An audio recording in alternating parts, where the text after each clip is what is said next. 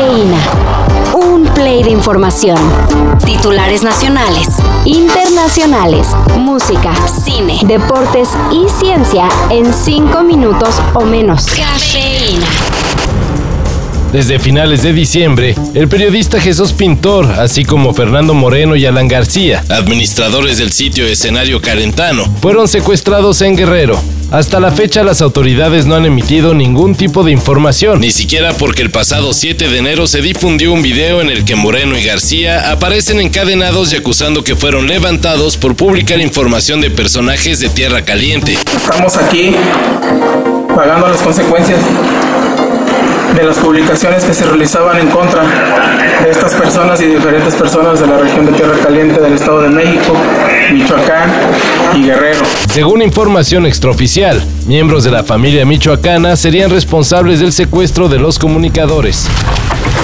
La noticia de ozono que afectó a Brasil el verano pasado quiere pasar el invierno en Springfield. ¡Woo! ¡Viva el agujero! Aunque en los últimos años el escenario ambiental pinta de lo menos positivo, este 2023 la ONU dice que la humanidad no lo está haciendo tan mal. Tanto así que según en 2040, la capa de ozono se restablecería por completo. Recordemos que por ahí de los 80 expertos descubrieron que el uso de productos con clorofluorocarbonos dejaron un hoyote en la capa de ozono, lo cual hizo que el planeta estuviera expuesto a radiación ultravioleta.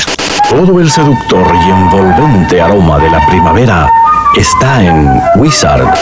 Sin embargo, con el protocolo de Montreal se han ido eliminando productos sintéticos y con ello se ha logrado la recuperación de la capa de ozono. Pues así que, aplausos para nosotros, ¿no? ¿Ya se tomaron su cafecito? Esperemos que no esté tan tibio como el comunicado conjunto que Cruz Azul y Femex Food sacaron para por fin posicionarse respecto a la fiesta estilo narco que el jugador Julio César Cata Domínguez le hizo a su hijo. Yo cuando vi estas imágenes como mamá, y supongo que a ustedes también les pasó, eh, de, de verdad me dio muchísimo coraje porque no puede haber gente tan absurda En resumen, se indica que el Cata no será sancionado, pero se asegura que en el fútbol mexicano no se promueve ningún tipo de violencia, aunque por lo que se ve, sí se tolera.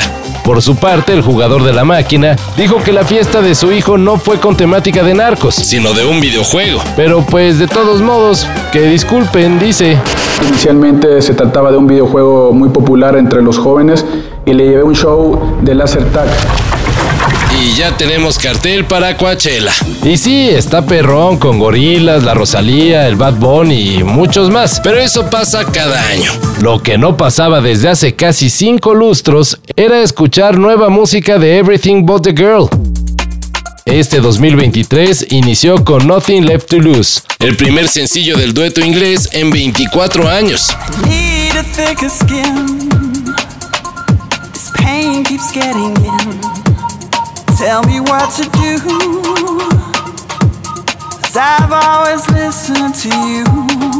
Nothing Left to Lose será parte de Fuse, el décimo primer disco de Everything But the Girl, el cual saldrá en su totalidad el próximo 21 de abril.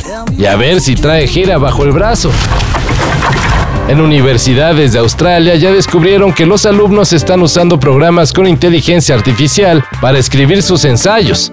Y por ello están pensando seriamente en modificar las formas de aplicar exámenes y de evaluación. Bueno, más que modificar, más bien es regresar a lo básico, que los alumnos vuelvan al uso de papel y lápiz. Si pudiésemos viajar en el tiempo a aquí, a aquella escuela de hace 40 o 50 años, por ejemplo en España, durante el franquismo.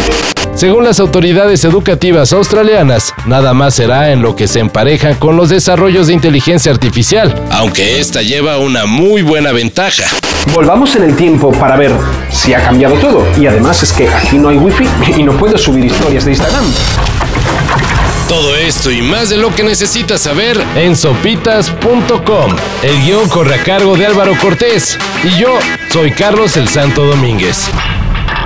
Cafeína.